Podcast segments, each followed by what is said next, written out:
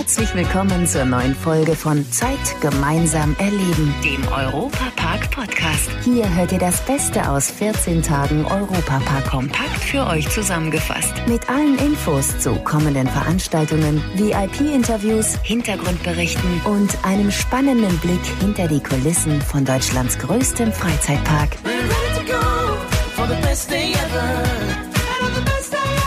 Hallo zusammen, schön, dass ihr auch in der Winterpause des Europapark bei uns seid.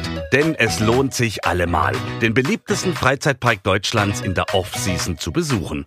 Während auf die Sommersaison, die am 28. März startet, umgebaut wird, könnt ihr in den Parkhotels entspannen, wohlfühlen und genießen.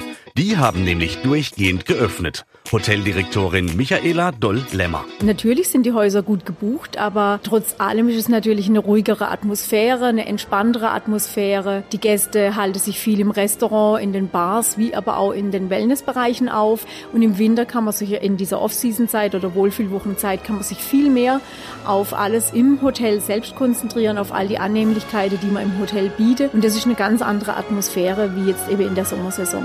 Wer es ausprobieren mag, in den Hotels gibt es in der Zeit besondere Angebote. Zum Beispiel die Übernachtung in Kombination mit Eintritt in die neue Wasserwelt Rolantica. Und das mit satten 20% Rabatt.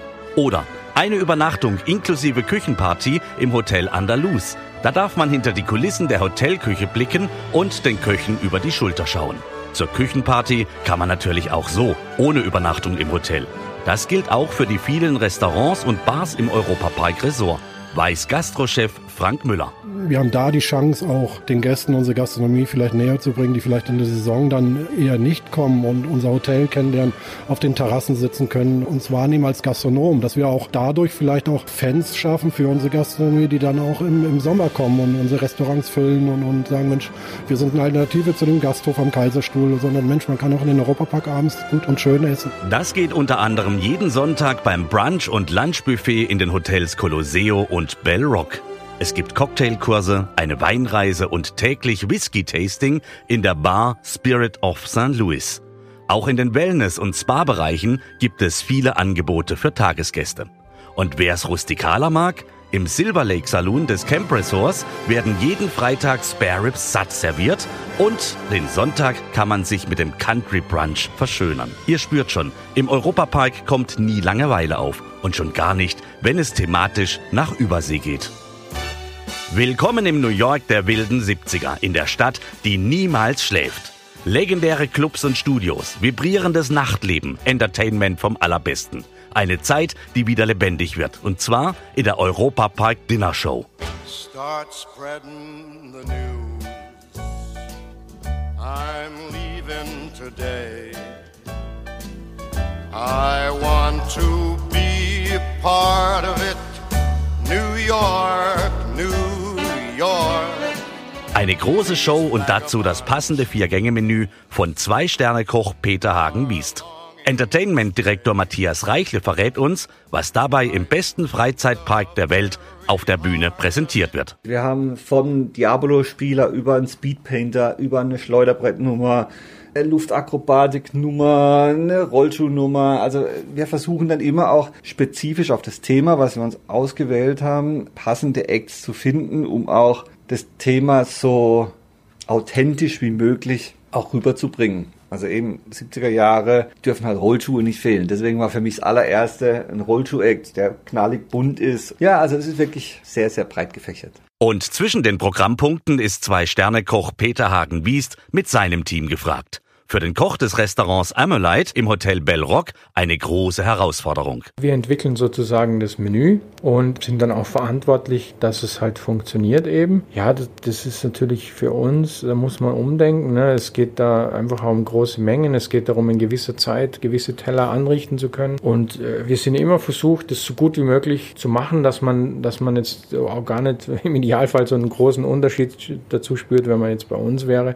Aber ist natürlich schon ein bisschen was anderes ob ich jetzt äh, in 20 Minuten 400 Teller fertig haben muss bei einer Show oder ob ich jetzt wirklich bei uns mit, wir haben 40 Gäste, also das kann man sich ja vorstellen, dass es einfach dann nochmal ein bisschen anders abläuft. Ich habe eben mal nachgeschaut, was es da so zu essen gibt. Zur Vorspeise. Geflügel Waldpilzterrine an eingelegten Kürbissen mit Avocado. Dann Kabeljau mit Erbsenpüree und Koriander. Zum Hauptgang Rinderfilet mit Kräuterkruste, Babyspinat, Zwergtomate und Ochsenschwanzsuppe. Ja, und der Nachtisch darf natürlich nicht fehlen. Mousse Schokolade, Kirschen und weiße Schokolade. Hinter den Kulissen von Deutschlands größtem Freizeitpark. Was da alles im Hintergrund abläuft, dass bei der edlen Dinnershow im Europapark Theatro auch alles genauso zusammenpasst und funktioniert, wie es sein muss, das bringt jetzt Europapark-Reporter Jörg Schött in Erfahrung. Die Dinnershow im Europapark schon seit vielen Jahren für viele Leute ein absolutes Muss, ein Highlight daherzukommen, gut zu essen und eine tolle Show anzugucken. Und Markus Mathiolonis ist dafür verantwortlich, dass hier auch alles so perfekt läuft, dass da mal irgendwann Tische drin stehen und nicht mehr nur noch Sitze rote. Äh, Markus, was ist in den vergangenen Wochen passiert? Und wenn die Leute jetzt reinkommen in dieses Theatro, was sehen die denn da plötzlich? Also es hat sich natürlich einiges verändert äh, im Theatro. Unser starkes Team aus der Ausstattungstechnik hat aus dem äh, Kino oder der Kinobestuhlung für das Rulantica Musical erstmal alle Stühle raus, neue Tische rein, also im Grunde von Ground Zero, alles von neu gemacht. Und wir bewirten da drin bis zu knapp 400 Personen. Und ja, was hat sich verändert? Wir haben dieses Jahr ganz andere Thematik. Äh, letztes Jahr Frankreich der 20er, dieses Jahr gehen wir ins New York der 70er bunt, Flower Power, Studio 75 und ja, der Gast wird auf eine Reise tatsächlich mitgenommen in die 70er. Was glaubst du denn, was ist für die Gäste auch der Reiz, dass das so eine Veranstaltung ist, die ja schon viele Jahre läuft? Warum wird die auch so gerne besucht? Was macht das vielleicht aus? Ich denke, der Gast will einfach irgendwo bespaßt werden und das mit allen Sinnen. Und äh, was es da Besseres wie ich habe Show, ich habe gutes Essen, ich habe gutes Trinken und ich kann den Abend einfach in volle Züge genießen. Gut essen kann ich in viele Restaurants, ich kann in Musicals gehen, aber zusammen macht es halt einfach mehr Spaß. Dann lass uns mal über den Bereich sprechen, ja. in dem die Besucher auch sitzen. Ja. Ähm, das stelle ich mir knifflig vor, immer richtig in der Zeit zu sein. Das Essen muss perfekt zum richtigen Zeitpunkt kommen und dass man sich da auch nicht über die Füße fällt gegenseitig. Wie kriegt ihr das hin? Wie übt man sowas vielleicht auch? Also man übt es tatsächlich. Also ich habe äh, vier Dinnershow-Schulungen dieses Jahr gemacht mit meinen Serviceleitern zusammen und da wird dann nochmal eindringlich gebrieft, wie wer wo wann zu laufen hat. Bei uns hat jeder Kellner eine Nummer und die Nummer reflektiert das, wie viel Teller er tragen muss und an welchen Tisch er muss. Also das ist wirklich akribische Arbeit. Äh, das, dafür haben wir eine Generalprobe und dann muss es aber laufen und das funktioniert auch. Also die Mitarbeiter sind motiviert, die wollen auch. Also wir müssen die kitzeln, aber sie wollen es auch. Und die freuen sich natürlich, wenn es dann läuft. Ist denn sowas dann auch im Vergleich zu anderen Veranstaltungen eine große Herausforderung oder kann man das auch gar nicht vergleichen untereinander, all das, was ihr macht unterm Jahr? Doch, das kann man vergleichen, weil wir im Grunde unser High-End-Produkt, die Dinnershow, als Maßstab nehmen und im Grunde jede andere Veranstaltung genauso betreuen. Der Gast soll das Gefühl haben, dass er einen perfekten Service am Tisch kriegt, egal ob er fürs Menü 35 zahlt oder zur Dinnershow kommt und deutlich mehr zahlt. Und die Dinnershow, ja, die hat sich ja jetzt irgendwie etabliert. Die Gäste kommen gern, wir haben gerade davon gesprochen. Ähm, bis jetzt alles so steht, wann laufen eigentlich die Vorbereitungen am jeweiligen Tag an? Sind die ersten schon morgens um neun da und decken Tische oder wie sieht es so organisatorisch aus? Tatsächlich sieht es organisatorisch genauso aus, wie du sagst. Also wir fangen morgens immer so zwischen 8 und 9 an. Es gibt so ein relativ fixes Eindeckteam für die Dinnershow, die das dann tatsächlich diese drei Monate durchziehen. Die kommen morgens zwischen 8 und 9, decken die Dinnershow ein und dann gehen sie wieder. Und dann geht es ja weiter. Passiert dann noch was im Theatro oder ist dann erstmal Stille, bis abends die Show wieder losgeht? Was passiert zwischendrin? Also es ist ganz kurze Stille. Ich würde sagen, so von 14.30, 15 Uhr bis 17 Uhr. Dann schlägt unser Team auf und dann geht drin unsere Vorbereitung los. Entsprechend der Vorgaben Wasser verteile, Brötchen verteile, Butter verteile, Kerzen anzünden. Einfach die Vorbereitung des Mise Kühler bestücken, sodass wenn tatsächlich die Tür aufgeht, der erste Gast reinkommt, ich nicht rennen muss um irgendwas so, sondern ich habe alles da. Und wie gut und professionell läuft dann die Zusammenarbeit mit dem Küchenteam? Die sind, glaube ich, an so einem Abend auch wie verrückt gefordert, oder? Es ist ein Zusammenspiel aller drei Gewerke, also sprich Entertainment, Küche und uns. Es läuft nur über die Kommunikation. Es geht nur, dass wir perfekt miteinander kommunizieren, weil es auch das Timing äh, ganz wichtiger Faktor ist. Also wir kriegen vom Entertainment gesagt, der Showblock dauert noch zehn Minuten. Das wird in die Küche kommuniziert. Wir kommunizieren zurück. In drei Minuten schicken wir. Äh, das muss schon getimt sein, aber es hat jeder Bock drauf. Das ist halt das Schöne. Es hat jeder Bock drauf, das so genau zu machen. Letzte Frage an dich, Markus. Kannst du solche Veranstaltungen dann auch noch selbst als Gast gut genießen, auch anderswo?